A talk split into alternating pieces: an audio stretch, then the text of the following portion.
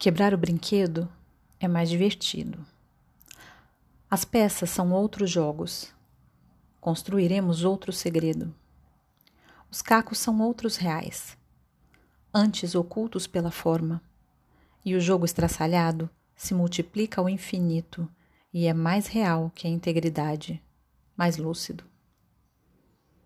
Mundos frágeis adquiridos no despedaçamento de um só, e o saber do real múltiplo e o sabor dos reais possíveis e o livre jogo instituído contra a limitação das coisas, contra a forma anterior do espelho.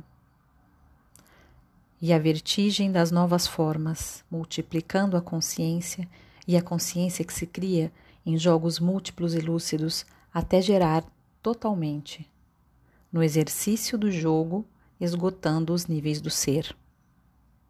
Quebrar o brinquedo ainda é mais brincar.